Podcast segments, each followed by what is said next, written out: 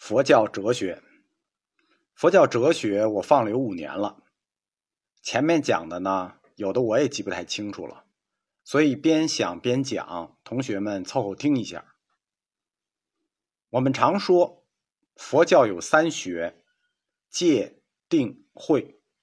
戒学、定学、慧学，在这三科里头呢，戒学和定学离普通同学有点远。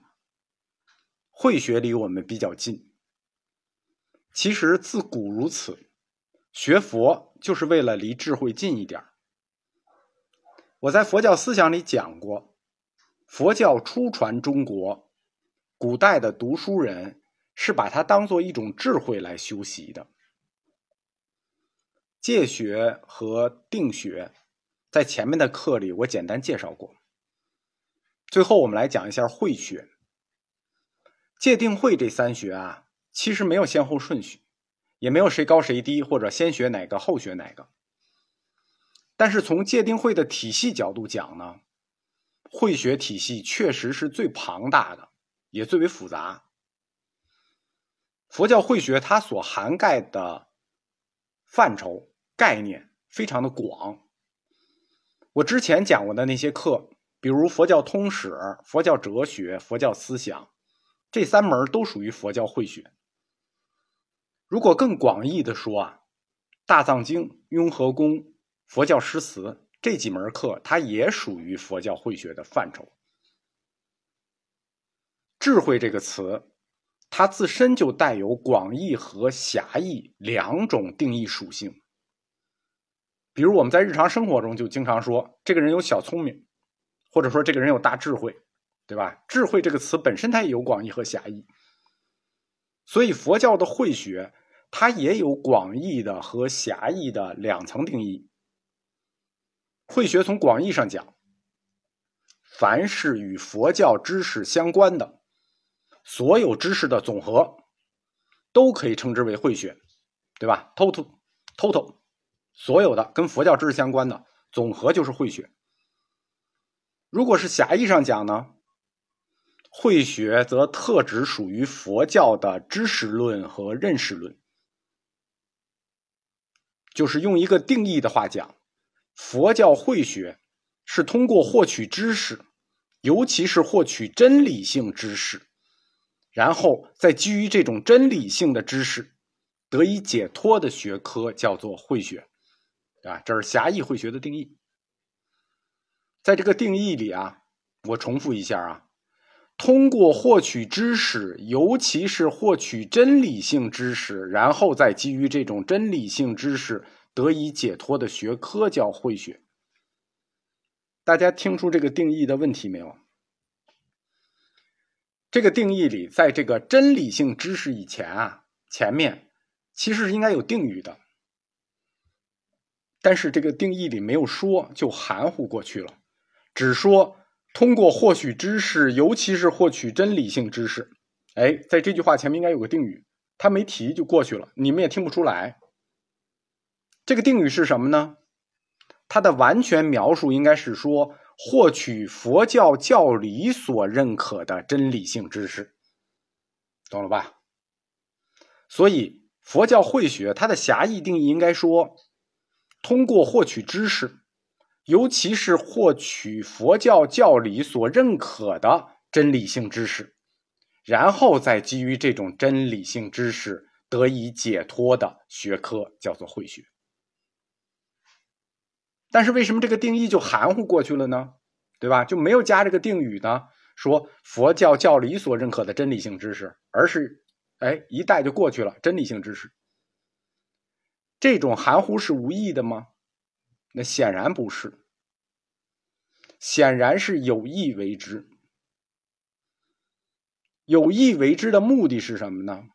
当然不是为了偷换概念啊，不是为了偷换概念而有意为之。有意为之的原因，是因为在慧学的概念里，它自己就带有这种含糊性。他自己就说不清楚，他带有这种含糊性啊，不是他说不清楚啊，他说的清楚，但是他带有这种含糊性。为什么这么说呢？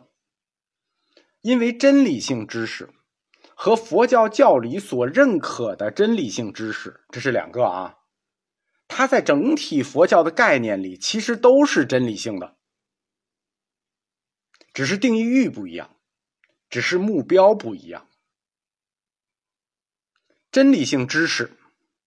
这个词在佛教慧学里头被一刀切开了，一个指向的是世间，即世间智慧的目标；一个指向的是出世间，是出世间智慧的目标。懂了吧？就是真理性知识和佛教所教理认可的真理性知识，这二者定义不一样，但佛教认为他们都是都是真理，只不过适用的定义域一个在世间，一个在出世间，目标不一样。我们现在讲是基于有部哲学在讲佛教慧学，如果往后面说，佛教教理发展到中后期，那就有中观学派，中观学派讲真俗二谛皆为真理。对吧？世间真理、出世间真理、真俗二谛皆为真理。智慧这个词呢，它是两个字，智和慧。其实它是两个词，在古代智就是一个词，慧就是一个词。古代它很少有一个词啊是俩字的，它都是一个字一个词。佛教教理所认可的真理性知识，即佛教所说的慧。求取和认识到它的方法，即佛教所说的知，啊，一个是目标，一个是动作。换言之，佛教的知识论叫做慧，佛教的认识论叫做智。佛教慧学其实是佛教知识论加上佛教认识论，他们两个的整体，智加慧。慧是知识，智是认识。佛教的智慧就是佛教慧学的内容。所有的宗教，包括一些世俗的主义啊或者信仰，他们所强调的第一要素呢是信。啊，你宗教嘛，你当然要信了，对吧？第一要素就是信。信这件事和爱这件事两件事是一样的，信和爱是一样的。我们刚讲过叔本华嘛。对吧？爱和信是一样的，它是一种主观情绪，它自身就有理性的信和非理性的信两种，就是信也分两种啊，有理性的信和非理性的信，就跟爱情一样，爱情呢有有理由的爱，也有没有理由的爱，甚至有人认为啊，有理由的爱反而是不纯粹的爱，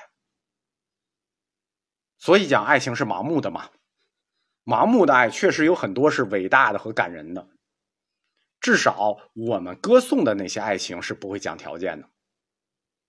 宗教和主义所要求的信呢，就是这一种盲目的爱，它带有某种强制性，你信就完了，对吧？这种信就是你信就完了，像爱一样，要什么理由爱就行了。这种信也一样，你要什么理由你信就行了。这种信呢，要求排除理性和思考。信就完了，哪那么多为什么，对吧？我们替佛教说一句公道话：佛教它超越其他的宗教乃至一些世俗的主义，就在信这一点上。佛教它是一种和平的宗教啊，也是唯一一个以和平扩张的世界级宗教。佛教的传教都是默默的，法语西来，无语东流。都是默默讲道理式的传教，你信就信，你不信就不信，不以信喜，不以己悲，他也没有任何强制手段。信不信，出于你自身的判断和决定。相对于那些突出信仰主义的啊宗教和世俗主义来说啊，佛教它重理性，重思考。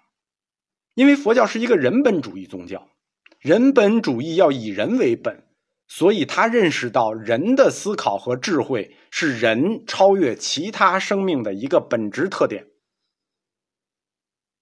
所以他把基于知识论，就是慧和认识论和智智与慧上的觉悟，视为人生解脱的一个最高法门，这也是。为什么我送给同学们的那页大藏经上盖了一个“会”字的原因。